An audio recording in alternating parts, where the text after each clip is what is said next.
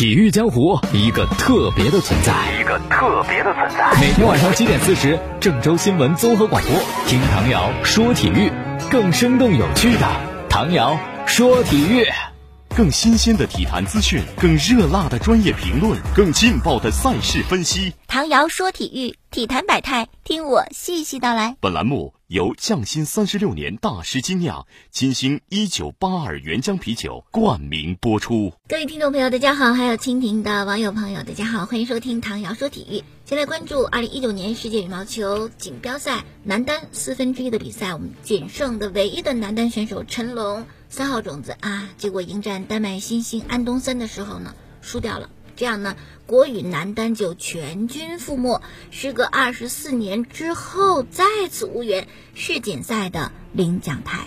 这个前几年是根本不可能想到的事情，对吧？有林丹，陈龙那会儿也很棒啊，曾也是世界排名第一啊，怎么会输呢？而且对手安东森，丹麦新星，之前两个人交手六回。成龙五胜一负，而且最近是五连胜。可是之前不代表任何东西，之前你五连胜，但是关键赛事当中你就输了。也就是说，之前的任何东西都不能给你的未来做承诺。啊，来聊聊羽毛球世锦赛啊！本届世锦赛呢是自一九七七年首次创立以来的第二十五届。那么中国队呢是从一九八三年第三届开始参加的。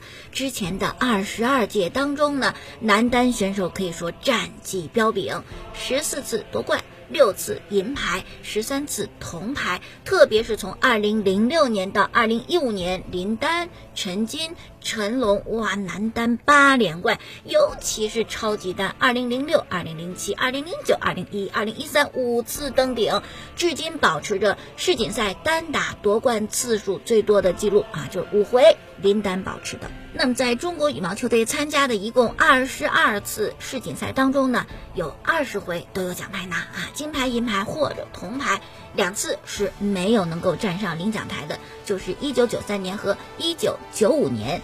一九九三年是伯明翰世锦赛，当时我们的两位运动员是吴文凯和刘军，最好成绩是吴文凯到八强之后止步。一九九五年是洛桑世锦赛。董炯和陈刚，哎，最好成绩啊，也就是进十六强，没有能够再往前一步，这也是中国男单世锦赛上的最差成绩了。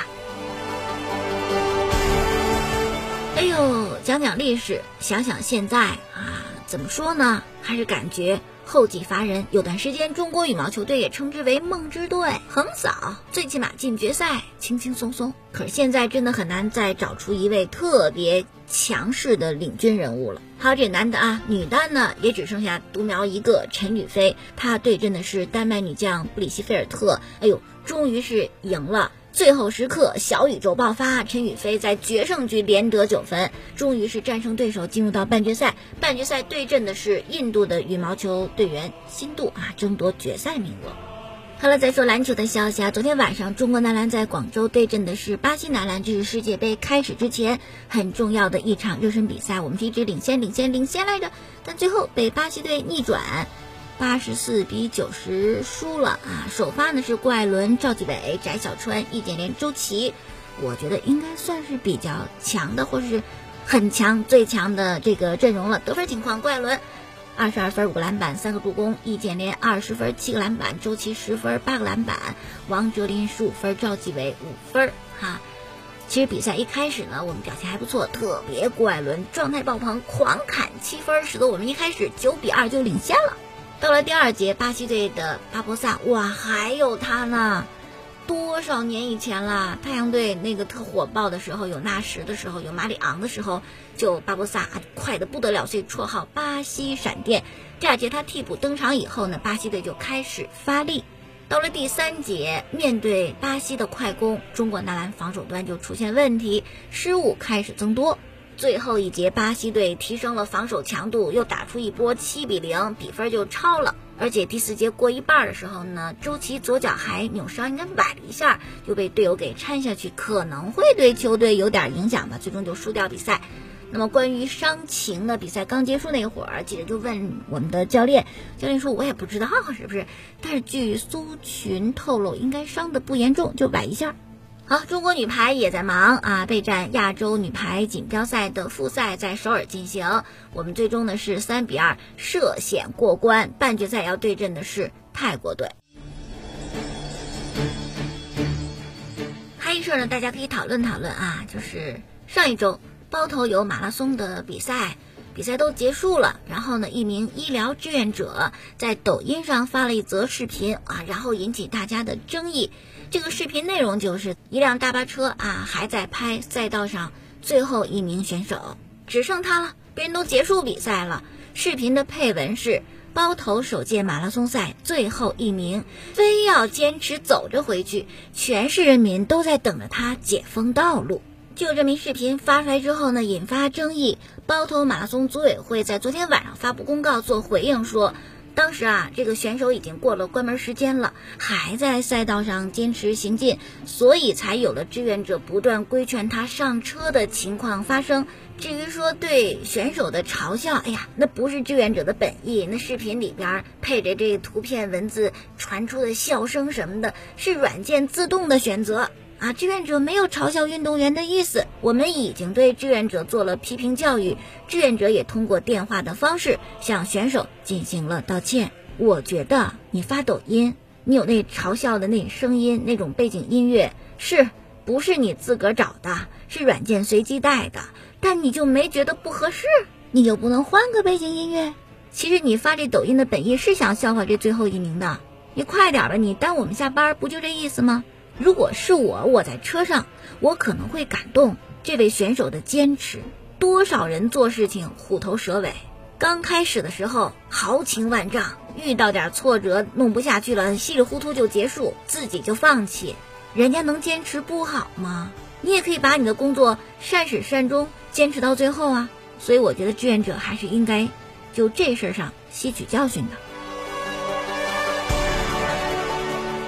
哎呀，听了六分多钟了哈，可以休息休息，生活、工作、学习，别把自己逼那么紧，该停一会儿就停一会儿。来一杯匠心三十六年大师精酿金星九八二原浆啤酒。好，继续来说，下面这位呀，就比那志愿者处理问题聪明多了。他就是乒乓球世界冠军、奥运冠军邓亚萍，一位河南籍的著名的乒乓球运动员。说在这事儿呢，得先说杨颖，也是前中国乒乓球队的一位运动员，后来转型就当了乒乓球的解说员。但杨颖的解说一直让球迷不太满意啊，甚至吐槽他，说他说的不够专业，不会不够专业吧？运动员出身，只能说他表达的不会特别好，还有什么用词不当，主观意识特别浓，甚至不够礼貌。不够礼貌这事儿怎么解呢？就是在啊现在。保加利亚的乒乓球公开赛，杨颖跟邓亚萍搭档解说。解说过程当中啊，彼此要有交流，对吧？杨颖就称呼邓亚萍小邓。哎，这一下很多球迷就不干了，你凭什么叫人小邓啊？邓亚萍地位多高啊？水平多高呀？比你还大四岁是吧？你这么叫你太没礼貌。一时之间就这一声小邓，就把杨颖推到了风口浪尖。也是杨颖这么叫呢，确实不够礼貌啊！我们换咱们自个在生活当中，且不说邓亚萍人家的荣誉或者社会地位比你高多少，就说比你大四岁，是不是我们要称呼一声邓姐或者亚萍姐啊，以示礼貌嘛？叫小邓啊，听起来是有些别扭。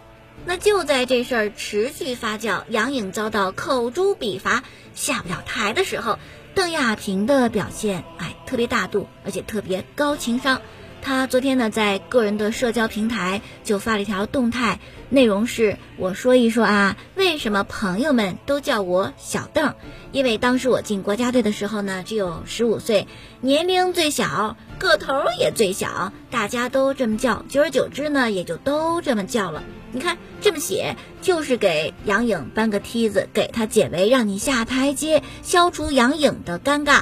而且呢，还怎么说？从侧面好像正是一事儿，就杨颖跟我关系好，知道小邓这个称呼的都是我的真正的朋友，因为这个称呼是有来历的嘛。你知道这个来历，应该是关系比较近的，关系比较这个久远的。所以真的是邓亚萍做的蛮好的，给杨颖解了围。不过这事儿呢，杨颖也应该吸取教训，就是私下关系再怎么样，或者大家都这么叫，是一个昵称，可在一个解说的这么一个平台上，应该还是用正式的称呼吧？你看有口语，有书面用语，哈，有礼貌用语，还是应该注意身份和场合。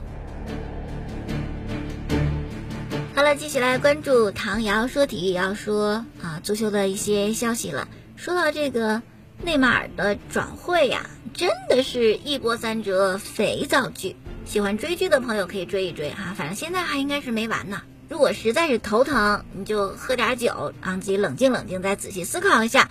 匠心三十六年，大师精酿金星九八二原浆啤酒。最新的消息来自《每日体育报》，说巴萨用了二十四小时研究了一份最新的报价给巴黎圣日曼，既要满足大巴黎关于钱的这个请求，还得尽量控制自己的付出的钱和工资帽。目前巴萨的想法就是，二零一九年我给你些钱，再给个球员；二零二零年我再给你点钱，再给你个球员。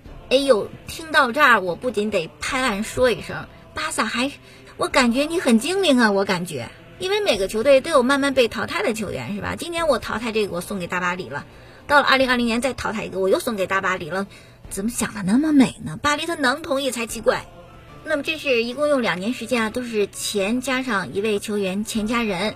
今年这个钱家人是怎么给呢？说报价啊转会费一点七亿欧元上线了，别问我再要了，然后加登贝莱。哇，我觉得这样的话，巴黎也值啊！你要的现金是二点二亿欧，是吧？